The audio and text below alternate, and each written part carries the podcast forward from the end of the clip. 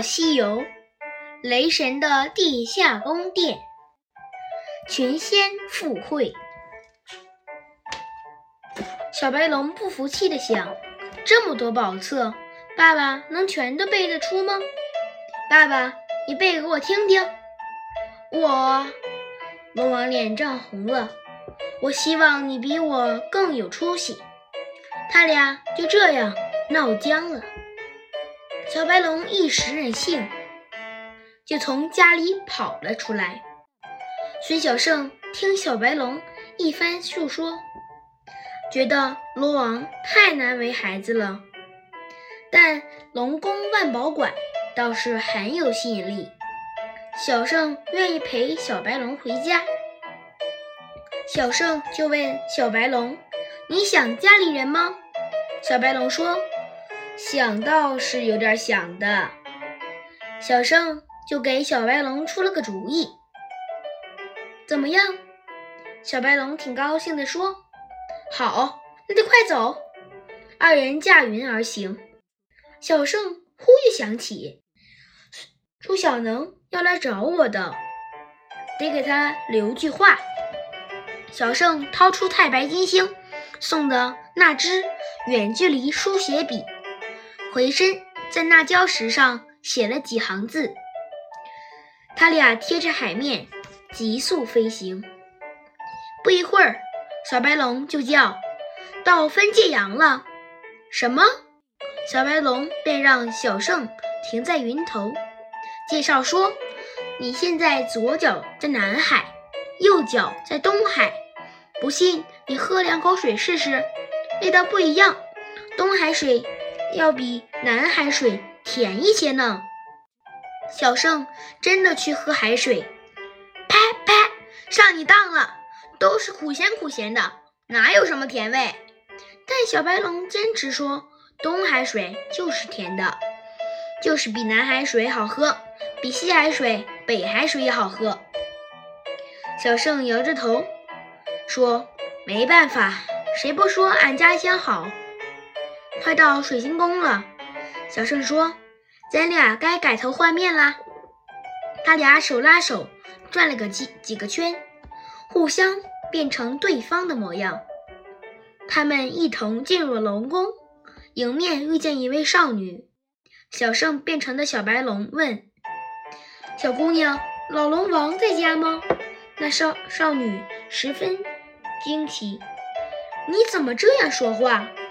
变成小圣的小白龙急忙对小圣耳语：“这是我妹妹呀！”小圣赶紧改口：“妹妹，我是跟你闹着玩的。”龙女这才笑了：“哥哥，你真坏，爸爸可想你啦。”贾小龙便和贾小圣进了内宫。老王老龙王一见儿子回来。高兴都来不及，哪里还分得清真假？贾小龙介绍了贾小胜，接着便拍着胸脯：“爸爸，我马上给您背书。”龙王喜出望外。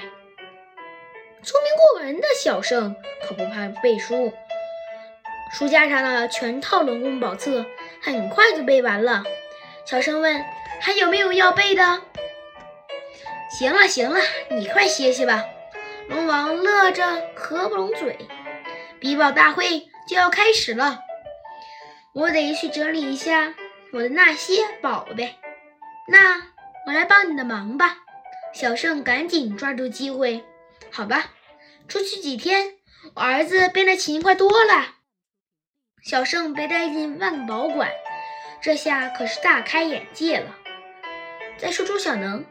最近在做长篇连续连续梦，每页一集，惊险又有趣。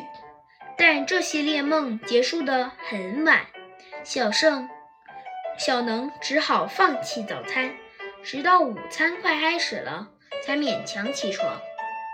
听说小胜去了南海，小能立刻赶到南海，看见教室上的留言，小胜告小能。龙王要比宝，宝贝真不少，俺去看一看，请到东海找。小能又赶紧前往东海。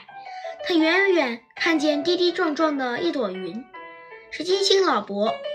小能加快匀速追了上去。金星老伯，去龙宫比宝吗？您带了什么？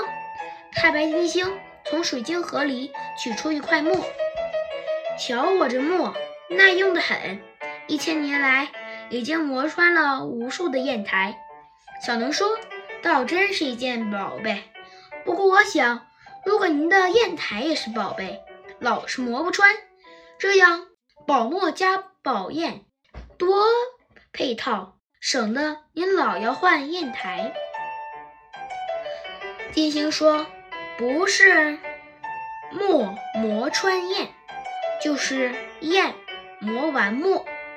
用了好砚台，就显不出墨的神奇啦。所以这两件只能选择一件，另一件做陪衬，不能卖毛，又卖盾，懂吗？”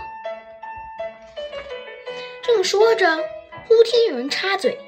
墨有什么用？不如我的五味汤食美妙。两人回头看时，只见弥勒佛拿着一把汤匙赶了过来。金星笑着拍拍弥勒佛的大肚皮：“人家说你大肚能容，我看你是大肚能吃。”弥勒佛得意地介绍他的宝贝：“妙就妙在烧菜烧汤，不用佐料，只要拿着。”石子搅一搅，酸甜苦辣咸，要什么味儿有什么味儿。嗯，谁说我醉了？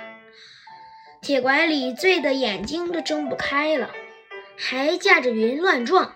我还要去看比宝会。小能让金星、弥勒佛前面先行，自己却搀扶歪歪倒倒的铁拐李。您醉成这样，我扶您走吧。什么？还有酒，好好，铁拐李高兴了。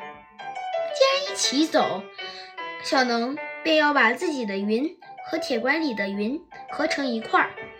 可是，铁大叔，您的云酒味好重，太熏人了，我受不了，受不了，受不了。铁拐李翻翻眼珠。我我来受。铁拐李把脚下的醉云撕下一大块，又解下他的大葫芦，像拧被单一样，把宝盒把饱含在云里的酒拧出来，滴进葫芦里。铁拐李咕咚咕咚，一边喝酒一边说：“我来受，我来。”这样一来，酒味果然不那么重了。那两人挤在一小块云上，其中一个又是醉汉，唉，这可要小心一点嘞。此时，东海龙宫离比宝大会各项工作已准备就绪。龙王说：“各方神仙快要来了，孩子们随我出营。”遵命。大家刚往外走，就看见孙悟空第一个闯进龙宫。大圣还是急性子，龙王招呼道：“带来了什么宝贝？”悟空说：“老孙只想来开开眼，我有啥宝？我的金箍棒还是这儿呢。”龙王说：“你儿子比你还好奇，早就来看着比宝了。”我儿子？悟空盯着小白龙变的小圣，火眼金睛。你不是真小圣，何方妖怪？如实招来！那假小圣被悟空一把揪住，慌得不知说什么好。快放了他！真小圣现出本相，冲上前去。好汉做事好汉当。这下龙王犯傻了啊！原来儿子也是假的。那那我的真儿子呢？小白龙也恢复原样，畏畏缩缩地说。爸爸，真儿子在这儿呢。悟空训斥小圣：“你为什么要在这儿捣乱，丢了我的脸？”龙王训斥小白龙：“你又一次耍跟我耍花招，我不会放过你的。”这时，太白金星和弥勒佛到了。龙王对儿子说：“等会儿跟你算账。”悟空对儿子说：“这事儿还没完。”